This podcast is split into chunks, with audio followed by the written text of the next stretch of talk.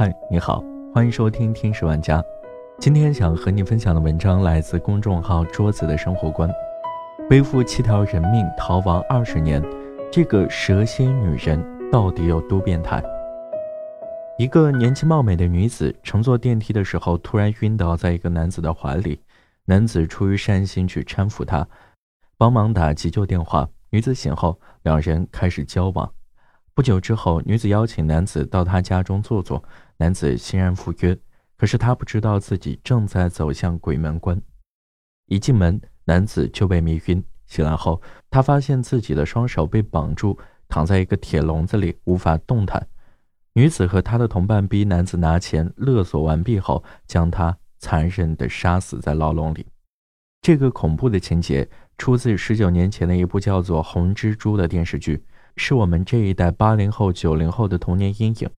更恐怖的是，这个案子是有原型的。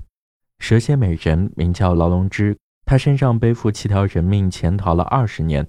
十一月二十八号，终于在厦门一家商场内被抓获。法子英和劳龙之犯下的累累罪行中，最让我感到恐惧的是他们对生命的极端漠视。对他们来说，杀掉一个活生生的人和杀鸡没有什么区别。法子英被捕后，警方出于人道主义送他去医院治疗腿伤。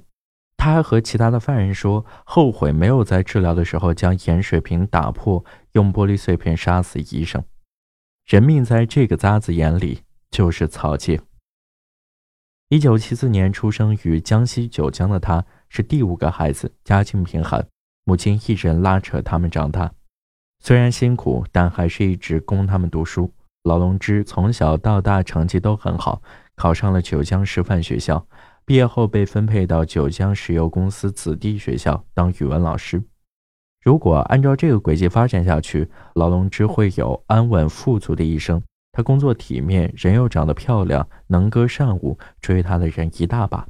可是他偏偏看上了只读过三年小学、有家庭、因为抢劫进了几次监狱的法子英。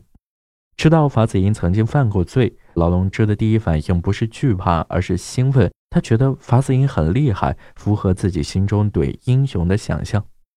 而且，这个比他大十岁的英雄还很阔气，每个月的生活费都有一两万之多。要知道，那可是在上世纪的九十年代。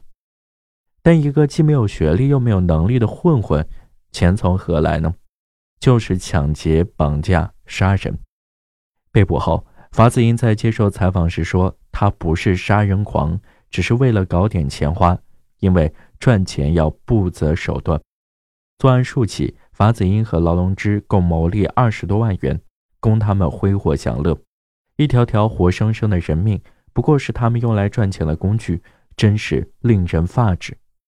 法子英被枪决后的二十年间，劳龙之竟没有找个偏僻的山村躲藏起来，而是继续抛头露面，混得风生水起。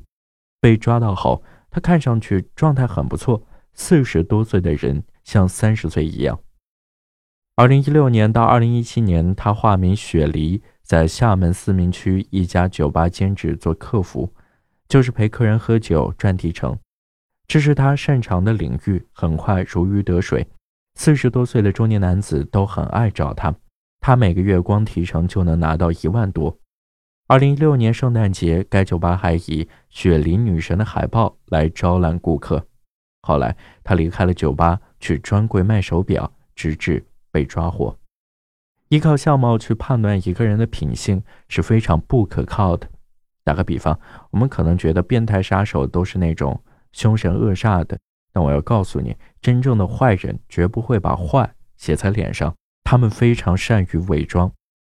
从爆出的劳龙芝被捕现场的视频可以看到，警察将他带走时，他一点慌乱的神色都没有，也没有抗拒抓捕。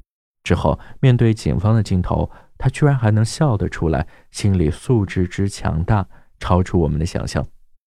想到他做过的那些事，再看到这样的笑容，真的令人不寒而栗。不必对人性失去信心，但同时也要常怀警惕，好好保护自己。如果不幸落到杀人魔手里，要想办法自救和报警。FBI 行为分析专家经过观察，发现很多连环杀手都会把受害者当成草木，没有感情，杀人像杀鸡杀鸭一样。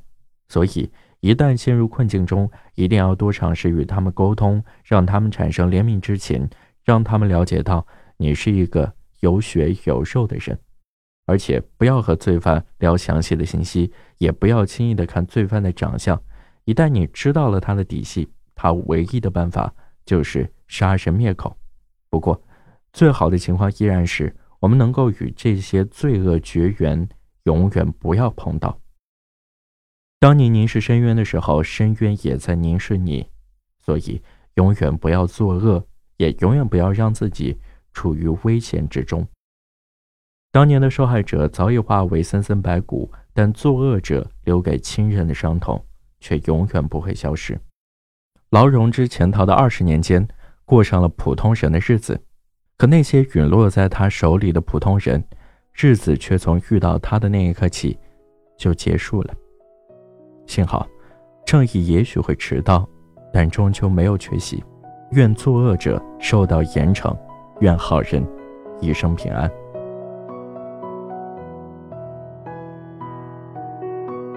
好了，这就是今天的节目，感谢你的收听，我们下期再见。